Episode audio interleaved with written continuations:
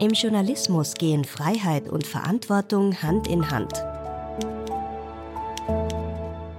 Mit welchen Themen sich die Selbstkontrollinstanz der Zeitungen Österreichs, der österreichische Presserat, beschäftigt, erfahren Sie in unserem Podcast über Medienethik.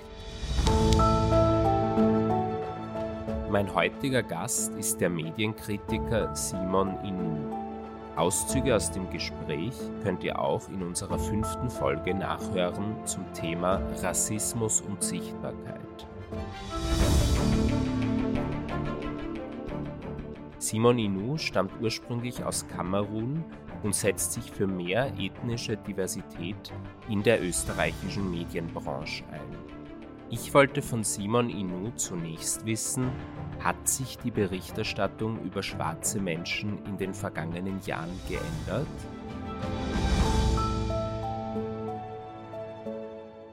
Ich glaube, die Berichterstattung hat sich in den letzten 20 Jahren radikal verändert und sehr, sehr positiv verändert. Wie ich nach Österreich kam, September 96, war das N-Wort immer wieder Thema in den gängigen Medien, in den Schulbüchern, genauso im Radio, im Fernsehen.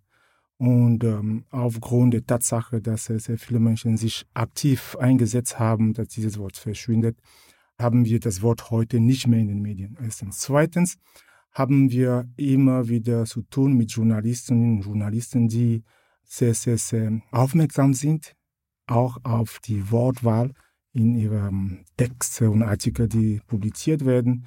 Das heißt, hier aus meiner persönlichen Wahrnehmung ist es so, dass sehr, sehr viele Journalistinnen und Journalisten sehr aufpassen, wenn es darum geht, jetzt über Schwarze in Österreich zu schreiben. Und das war vor 15, 20 Jahren nicht der Fall. Sie haben irgendwas geschrieben, klarerweise aufgrund auch der Sozialisation dieser Journalistinnen und Journalisten, entweder in den Schulen oder auch in journalistischen Schulen.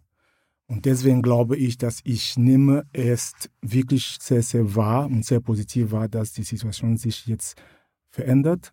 Und es geht nicht nur um schwarze Menschen, sondern allgemein um Diskriminierung innerhalb unserer Gesellschaft gibt es eine ganz klare positive Entwicklung. So kann ich dann sagen. Das letzte Mal, wo ja in der österreichischen Berichterstattung schwarze Menschen vermehrt im Zentrum standen, war nach der Tötung von George Floyd im Mai 2020. Da kam es dann zu zahlreichen Protesten im Zuge der Black Lives Matter-Bewegung. Wie haben Sie das in Österreich, die Berichterstattung darüber wahrgenommen und wie ist der Einfluss von Black Lives Matter hier in Österreich? Ich kann sagen, dass seit Black Lives Matter habe ich auch festgestellt, dass ich auch sehr oft kontaktiert werde von Journalistinnen und Journalisten, genauso wie von Unternehmern, die wollen im Bereich Antirassismus was machen. Das heißt, diese Beeinflussung aus den USA hat auch die Medienlandschaft in Österreich sehr, sehr stark verändert und so stark verändert, dass auch die Mainstream-Medien reagieren, reagieren in dem Sinne, dass sie jetzt auch ihre eigene, das eigene Personal in Frage stellen, weil sie sagen, okay, wir haben zum Beispiel wenig Schwarze im Team und berichten sehr oft über diese Themen. Wie können wir unsere Teams diverser machen, indem wir sie zum Beispiel schwarze Journalistinnen und Journalisten einbinden. Das heißt, es gibt hier eine proaktive Art und Weise, mit dem Vorfall George Floyd umzugehen, das ist der Black Lives Matter.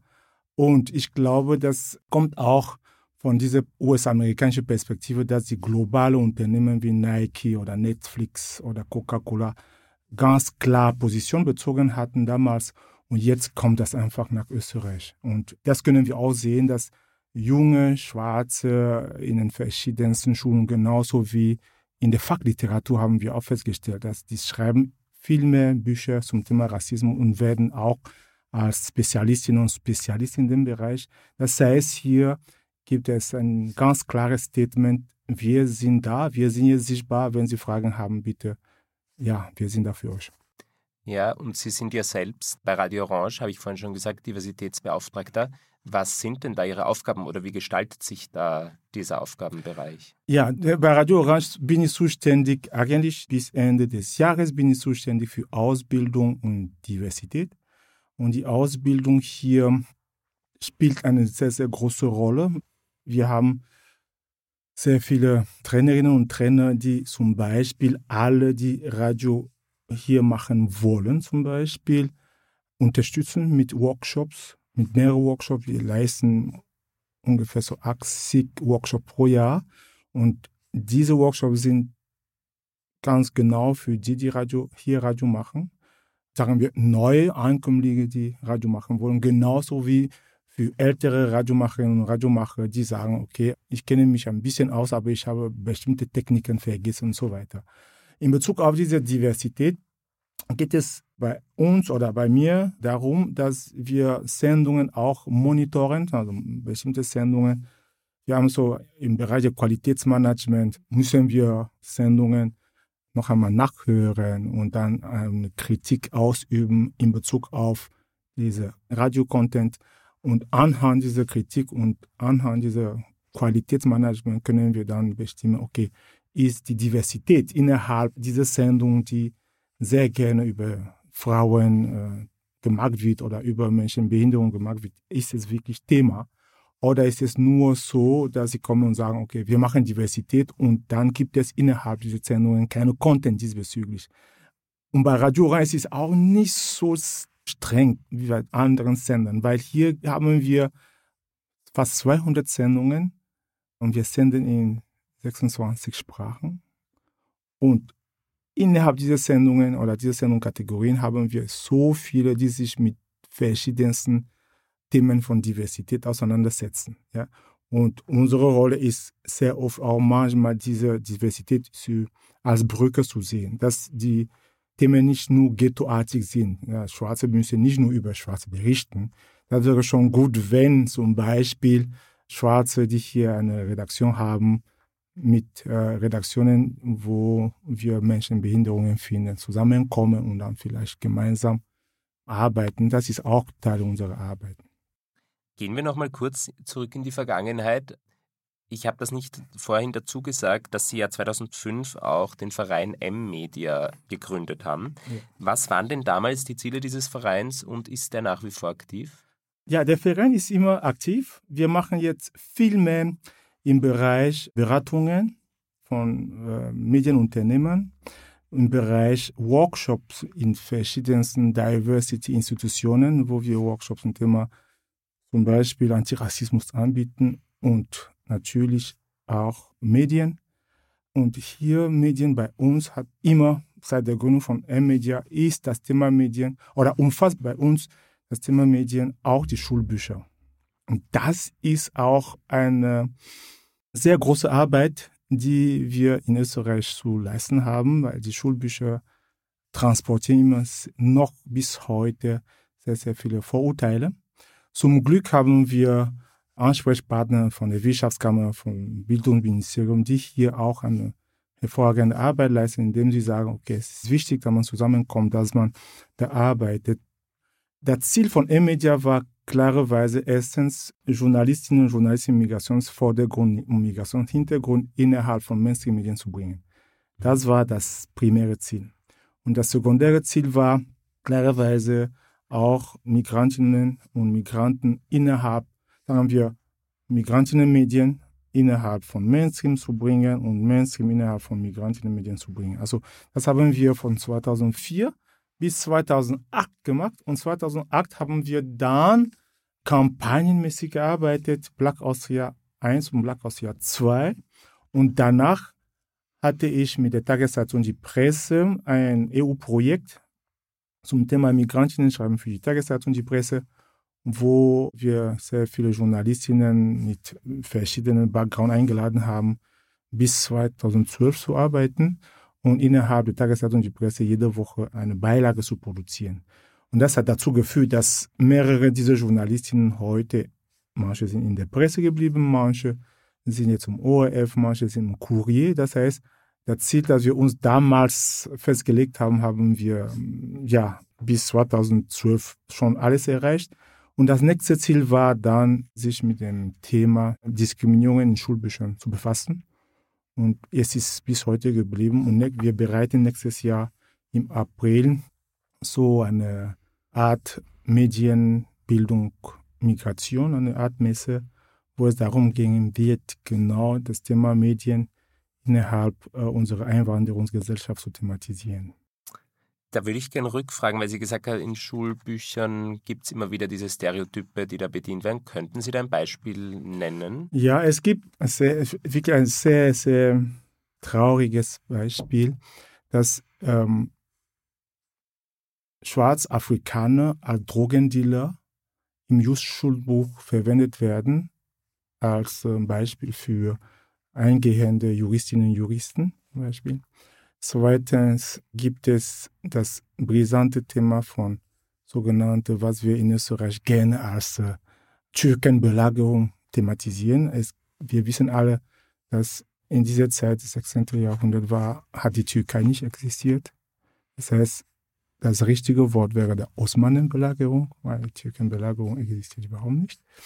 Es gibt Beispiele, wenn es um Afrika geht, dass Afrika nur als problemorientiert thematisiert wird. Es gibt nur Probleme vor Ort. Man sieht niemals, dass Afrikanerinnen und Afrikaner am Kontinent selber wohnen und sehr gern dort wohnen. Und man thematisiert so immer diese Perspektive, alle Afrikaner wollen nach Europa. Das stimmt nicht, weil die größte Migration findet innerhalb Afrikas statt. Also es gibt solche Beispiele. Es gibt auch Beispiele, wo es darum geht, die Migration in Bezug auf die Medien zu thematisieren. Ich habe so einen Aufsatz geschrieben, das war ein Buch für politische Bildung in der akte Gymnasiumklasse, habe ich so zum Thema Medien und Medienpolitik in Österreich geschrieben, bin eingeladen worden zu schreiben. Und da sind eigentlich nur kleine positive Inseln, die man hat. Aber in Österreich haben wir fast 8800 Schulbücher. Also das muss man schon, es ist jetzt sehr viel zu tun. Und zum Glück haben wir ein, initiiert, das 2014, initiiert, dass äh, die verschiedenen Stakeholder zusammenkommen und dann gemeinsam an einem Tisch ja, reden, wie diese Diskriminierung in Schulbüchern eigentlich verschwinden soll. Ja, wenn wir schon bei Medien sind, würde ich gerne darauf eingehen. Im Jahr 2014 wurde ja das Magazin Fresh gegründet. Das war das erste Lifestyle-Magazin für Afro-ÖsterreicherInnen. Und das wurde ja damals sehr positiv rezipiert und war auch sehr toll gemacht. Und warum eigentlich wurde dieses Magazin dann nach anfänglich guter Entwicklung eingestellt? Ja, eingestellt ist es nicht eigentlich. Also das Magazin existiert noch immer.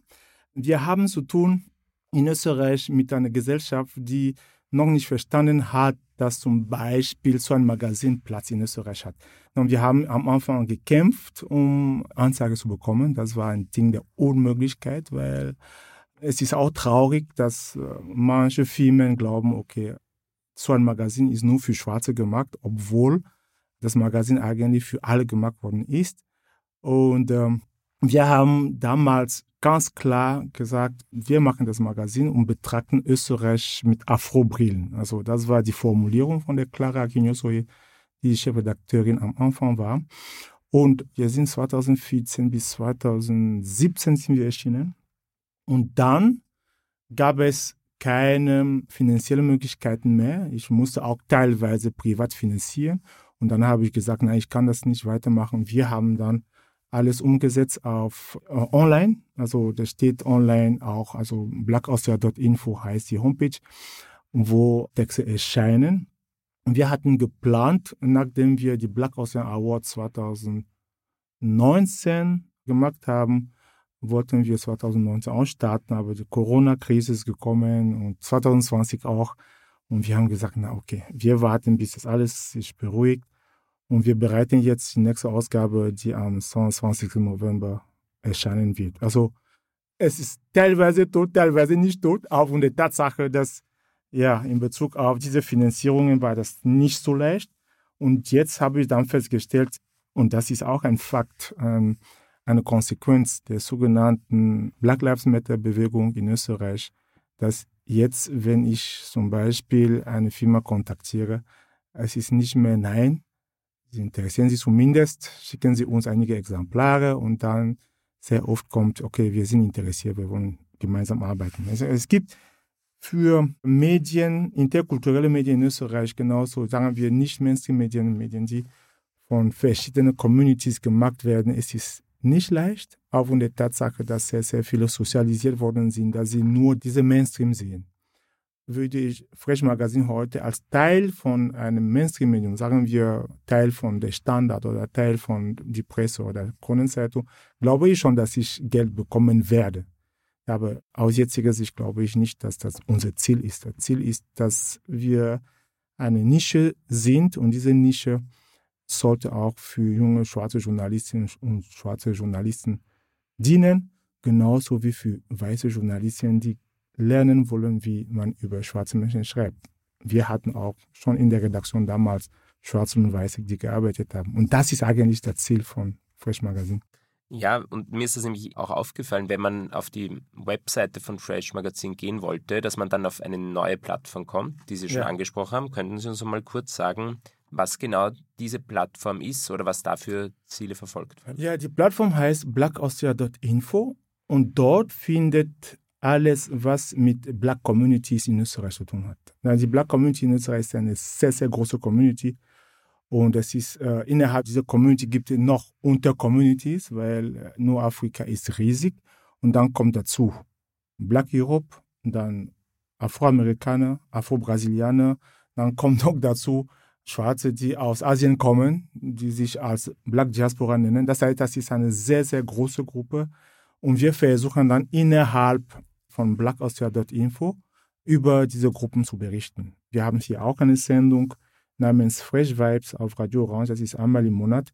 Und da sind diese jungen Leute, die einfach im Laufe des Monats überall Reportage machen und dann senden wir, es ist immer erst Mittwoch im Monat, wo wir dann über diese Communities berichten. Das ist ein Versuch, junge Menschen einfach zum Journalismus zu bringen, damit man morgen übermorgen nicht sagt, es gibt keine schwarze Journalistinnen und Journalisten, wie ich immer gehört habe, wie ich nach Österreich kam und mit den anderen Medien zu tun hatte. Na, wo sind die überhaupt, diese schwarzen Journalistinnen? Also ich hoffe, dass wir diesbezüglich diese Arbeit äh, leisten und dann daraus äh, junge Menschen entstehen werden, die in Österreich auch journalistisch gesang werden. Das würde mich interessieren. Gibt es aktuelle Zahlen, wie hoch der Anteil ist an schwarzen Journalisten oder bei jungen Menschen ist? Nein, es gibt, wir haben keine Zahlen, aber ähm, ich kann schon sagen, wenn es um die ganz großen Medien, ORF zum Beispiel, beschäftigt gerade drei, die ich persönlich kenne. Gut, das sind, das sind junge Generationen jetzt. Ja. Wenn wir nicht mit Arabella Kiesbauer zu tun haben, haben wir zum Beispiel Claudia Unterweger, dann haben wir die Clara Akinyosoye, dann haben wir den Stefan Lenglinger, glaube ich, genau. Und ähm, ja, bei Radio Orange gibt es drei, die jetzt aktiv sind. Die Beverly Ntui ist die Chefredakteurin. Es gibt auch einige, die eigentlich frei sind, wie die Vanessa Spannbauer zum Beispiel. Ich kann jetzt noch nicht sagen, wir haben noch keine Statistik, aber es ist mehr als was vor 20 Jahren hier in Österreich zu sehen war, auf jeden Fall. Und das gibt schon Hoffnung. Und die, die Sie angesprochen haben, würden Sie auch schon sagen, dass das Vorbilder sind für ja, ja. Jüngere? Ja, das sind sehr, sehr große Vorbilder. Ja, ja. Vorwiegend die Claudia Unterweger oder der Stefan Lenglinger oder die Clara Kinyosue, das sind Leute, die sehr, sehr vorbildlich sind. Also auf jeden Fall. Auch die Vanessa Spannbauer, die auch eine Historikerin ist, die in dem Bereich auch sehr aktiv ist. Es gibt viele andere, in den, vielleicht in anderen Bundesländern, Kommen wir jetzt mal zum Presserat. Wenn man sich den Ehrenkodex anschaut, die Grundlage, auf der der Presserat entscheidet, dann ist in Punkt 7 festgelegt, dass jede Diskriminierung sowohl aus ethnischen als auch nationalen Gründen unzulässig ist. Das heißt, jeder Mensch, der einen Artikel als diskriminierend empfindet, kann sich an den Presserat wenden. Finden Sie, dass der Presserat eine hilfreiche Institution ist? Ja, ich finde, ich glaube, darüber gibt es keine Diskussion. Also der Presserat ist eine sehr wichtige Institution, die im Bereich Antidiskriminierung kämpft. Der Presserat ist eine Institution, die ganz genau zeigt, wie Journalistinnen und Journalisten ethisch mit Minderheiten umgehen sollen, wenn sie ihre Berichte schreiben. Der Presserat ist eine Institution, die vorbildlich für junge Journalisten dasteht, weil die jungen Journalisten, die wir hier für Radio Orange auch ausbilden, genauso wie für Fresh Magazin, sollten einfach als Beispiel sehen, wie sollen wir heute und morgen berichten, damit es korrekt ist. Ich glaube, diesbezüglich gibt es keine Diskussion. Wo ich ein Problem habe, sagen wir, wo ich eine Herausforderung sehe, ist eher, dass der Presserat nicht genug Kohle bekommt, um diese Arbeit genau zu machen. Genau zu machen, ich habe immer gesagt, der Presserat ist schon gut, aber das ist für mich so eine Institution, die ein bisschen zahnlos ist. Okay, man kritisiert ein bisschen, das war's, aber man, wir brauchen hier eigentlich nicht nur, dass irgendwas in den Zeitungen schlecht ist, sondern es sollte auch Konsequenzen geben. Und der Presserat muss mehr Macht bekommen, um das irgendwie umzusetzen. Ich weiß es nicht wie, aber wir sollen uns von einer zahnlosen Institution gehen zu einer bissigen Institution gehen. Das ist mein, ja, meine eigene Perspektive in Bezug auf den Presserat. Wenn man sich die Entscheidungen anschaut, wir, Sie haben ja vorher schon gesagt, dass das N-Wort nicht mehr in der Berichterstattung vorkommt und da sieht man auch, dass der Presserat schon einige Entscheidungen gefällt hat, wo er gesagt hat, das ist medienethisch unzulässig. Ich habe aber eine Entscheidung gefunden aus dem Jahr 2012, wo der Presserat, also der Senat 2 in dem Fall noch gesagt hat, die Begriffe farbiger und Schwarzafrikaner sind von der Meinungsfreiheit gedeckt, obwohl damals schon ein sorgfältiger Umgang mit diesen Begriffen eingemahnt wurde. Finden Sie, der Presserat hätte damals strenger entscheiden sollen? Ja, ich glaube, dass der Presserat, wir wissen schon, die, die in den Senaten sitzen, sind ja, sie machen ihre Arbeit, aber meiner Meinung nach, sie haben keine Erfahrung mit Rassismus. Wir brauchen einen Presserat, der Mitglieder hat, die direkt konfrontiert werden mit Rassismus und die auch nicht nur aus dieser Erfahrung entscheiden, sondern auch als der Diskussion mit den anderen, die mit Rassismus nicht konfrontiert sind, Entscheidungen treffen. Und deswegen glaube ich persönlich, dieser Senat hätte schon mehrmals so eine bessere Entscheidung fällen lassen äh, konnten. Aber aufgrund der Tatsache, dass Leute nicht sensibilisiert waren auf Rassismus, ist es klar, dass sie so eine Entscheidung nicht treffen können. Das, ich erinnere mich ganz genau Werberat, das war dasselbe. Wie ich damals Rassismus in der österreichischen Werbung kritisiert habe, hat der Werberat immer gesagt, nein, das ist nicht rassistisch und so weiter. Und wenn ich heute sehe, dann sind sie alle, die sagen, ja, das ist schon rassistisch und so weiter. Das heißt, es gibt hier eine gewisse Entwicklung und diese Entwicklung ist immer abhängig von der Marktasymmetrie, die herrscht. Und diese Black Lives Matter Bewegung hat sehr, sehr viel dabei geholfen. Und ich glaube, sie hätten schon viel mehr machen können, ich habe meine Probleme mit den Senaten. Also, ja, machen wir, lassen wir das so fallen, glaube ich. Aber sprechen wir trotzdem noch über einen konkreten Fall, weil einmal haben Sie sich, oder Sie haben sich schon mehrmals an den Presserat gewandt, aber ein Fall, der auch in den Medien dann diskutiert wurde, war der anlässlich einer Karikatur im Falter im Jahr 2015. Da haben Sie sich an den Presserat gewandt, weil Sie gesagt haben, diese Karikatur bedient Vorurteile gegen schwarze Menschen. Mhm. Könnten Sie uns mal diesen Fall kurz nochmal zusammenfassen? Gut, es gab damals eine Karikatur von einer schwarzen Frau, die einem weißen Buben, glaube ich, geschlagen hat oder geohrfeigt hat. Genau, ja. Und ich war da richtig schockiert, weil ich gesagt habe, warum verwendet sie genau diese Farbe? Und die Frisur dieser Dame hat mich auch daran erinnert, dass ich, okay, das ist schon eine Frisur, die, die ist keine europäische Frisur. Und das war gleichzeitig in einer Periode, wo wir von Migration, von Flüchtlingen und so weiter geredet haben. Und alles wird in einem Frame, der ganz große Frame oder der ganz große Rahmen hier ist, dass schwarze Menschen gewalttätig sind. Das wissen wir schon. In der, auch in der Forschung, Sozialforschung gibt es schwarze Frauen, schwarze Männer, die schlagen ihre Kinder. Also das wissen wir. Und das sind Vorurteile, mit denen ich aufgewachsen bin. Ja? Auch hier in Österreich. Und deswegen war das für mich problematisch. Und ich habe einfach den Vater kontaktiert, weil ich nicht verstanden habe. Und der Vater hat nicht geantwortet. Ich habe gesagt, okay, dann bringen wir das zum Presserat. Und das war für mich wichtig zu sagen, nein, so etwas können wir uns nicht mehr erlauben. Wir müssen dann weiter kämpfen, damit diese linke Zeitung nie mehr so arbeitet. Und das hat dazu geführt, dass es Diskussionen gab. Und der Presserat hat sich anders positioniert diesbezüglich. Okay, ich habe damit kein Problem.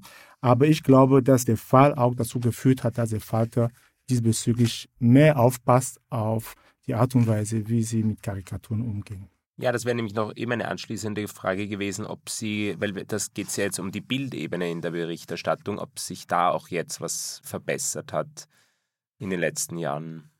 Die Bildebene, jetzt hat sich eigentlich in Qualitätszeitungen stark verbessert. Ja, also ob jetzt äh, der Falter Profil oder die Presse, der Standard, das hat sich sehr, sehr stark verbessert, aufgrund der Tatsache, dass die Digitalisierung, diese sogenannten Social Media auch geführt hat, eine Plattform ist, wo die Kritik sehr, sehr leicht wird. Also wenn eine Zeitung einen Fehler macht, dann wird dann nur negativ über die Zeitung berichtet und sie passen jetzt wirklich auf. Und das ist teilweise gut so.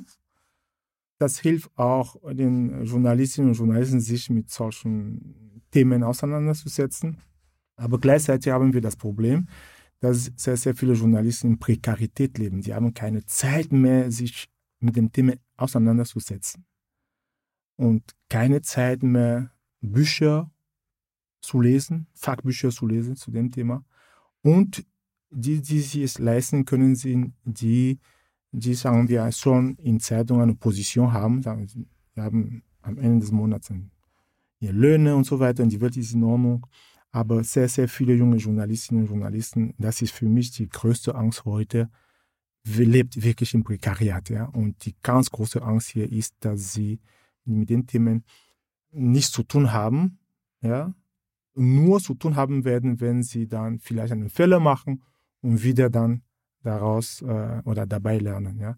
Und das ist meine große Angst jetzt, dass wir oder ich militiere oder ich setze mich für viel mehr Journalisten äh, diesbezüglich, viel mehr Kohle für Institutionen, die medienkritisch sind, Presserat, Radio Orange, genauso wie für Mediensendungen, die medienkritisch sind, damit diese jungen Journalisten, die ausgebildet werden und die eigentlich prekär leben, so schon vom Anfang an die ganze Diskriminierung der Berichterstattung als Fach bekommen. Das ist bis heute nicht, das ist in keiner der journalistischen Schulen haben wir das. Also, und das ist sehr, sehr, sehr problematisch.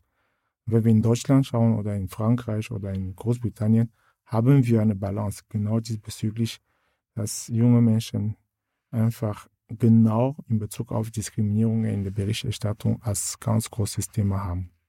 Sie haben ja vorhin schon angedeutet, dass Sie sich wünschen würden in der Zukunft auch, dass der Presserat eventuell diverser wird.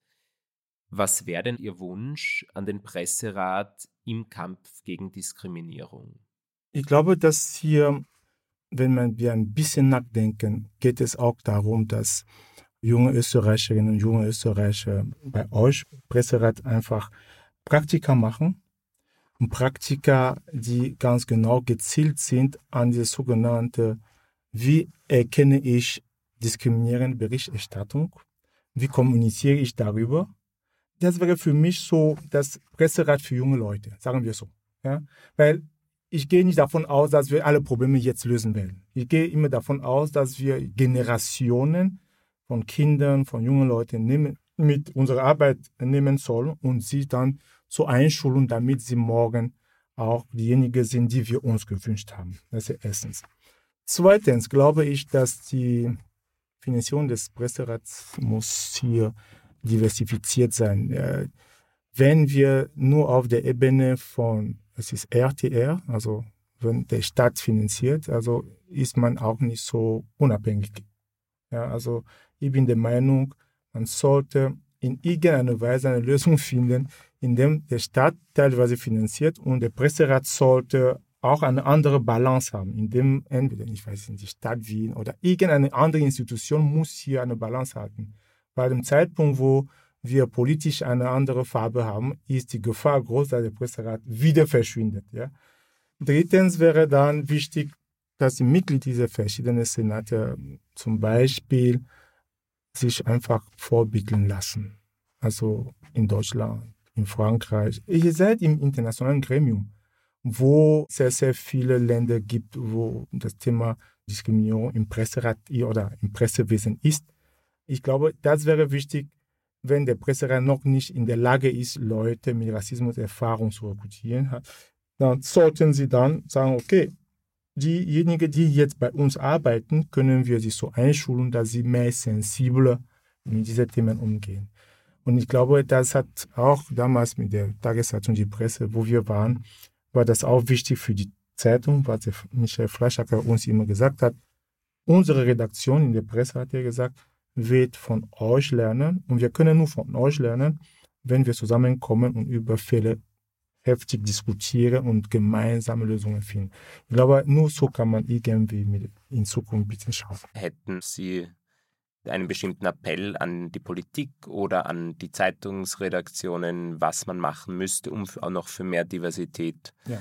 in den nächsten Jahren zu sorgen? Ja, ich glaube, dass erstens die Politik muss den Rücken der Mainstream-Medien stärken, indem sie investieren in diese sogenannte antidiskriminierende Berichterstattung nicht nur in der Redaktion, sondern auch in den Schulen, ja, äh, journalistische Schulen und so weiter. Erstens. Zweitens, Journalistinnen und Journalisten, die schon in Redaktionen sind, sollten auch Fortbildungsmöglichkeiten bekommen. Das heißt, die Politik muss hier auch Geld freigeben, damit diese Journalistinnen und Journalisten sich fortbilden zum Thema Diversität, zum Thema Antidiskriminierung und so weiter. Drittens, unabhängige Institutionen, ethische Institutionen wie der Presserat zum Beispiel, sie gehören unbedingt weiter gefördert. Ja, ich, ich sehe den Presserat nicht in einem Büro im ersten Bezirk dort, ich sehe den Presserat in einem eigenen Sitz, weil es gibt so viel zu tun in diesem Bereich in Österreich. Und der Presserat braucht Kohle, um das zu machen. Und das wäre nicht nur innerhalb der sogenannten Presserat und Pressekul Concordia und Verband österreichische Zeitungen, sondern wirklich die gesamte breite Medienbreite in Österreich. Und darunter fehlen auch die Schulbücher, wie ich gesagt habe. Das sind auch Medien. Das ist sehr, sehr wichtig, wenn wir dann von Anfang an, also von der Kindheit bis zur Uni, wenn wirklich eine ethische Arbeit hier geleistet wird, glaube ich, dass wir in 20, 30 Jahren weniger rassistische Fälle in den Medien haben werden. Und die vierte Möglichkeit wäre, dass in Bezug auf diese neue Medienpolitik, dass äh, Medienbildung auch für junge Leute gestärkt wird. Ja. Radio Orange ist so eine Institution, wo solche Workshops angeboten werden, dass junge Leute schon im Kindesalter anfangen, sich mit den Medien auseinanderzusetzen. Und es gilt nicht nur für Medien, es gilt auch für Wirtschaft. Man muss auch lernen, wie man mit Geld umgeht. Ja. Aber die Medien spielen hier eine Rolle und Kinder müssen schon von Kindesalter hier schon anfangen, sich mit Medien auseinanderzusetzen und zu sehen, okay, ist es wahr, was alles in den Medien, in den Zeitungen steht und so weiter. Das heißt, man muss schon anfangen, in diesem Bereich zu denken und nicht immer warten, dass irgendwelche politische Institutionen bestimmen, was zu lesen und worüber wir heute berichten sollen. Ja, das heißt, auf jeden Fall sollte die Politik diese vier Punkte unbedingt äh, berücksichtigen. Ja, dann hoffe ich, dass auch Politikerinnen und Politiker diesen Podcast hören und bedanke mich, dass Sie heute mein Gast waren.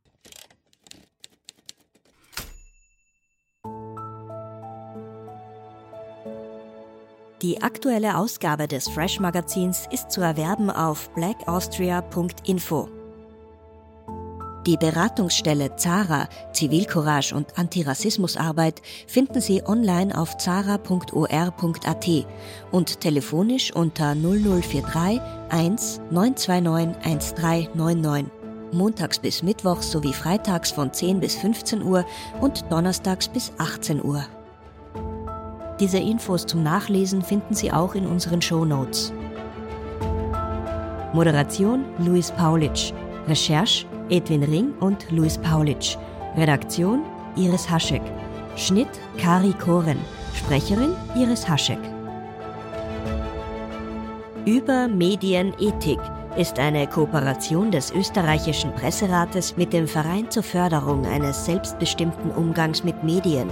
Die Folgen werden auch von Radio Orange ausgestrahlt. Eine Produktion von Inspiris Film www.inspirisfilm.tv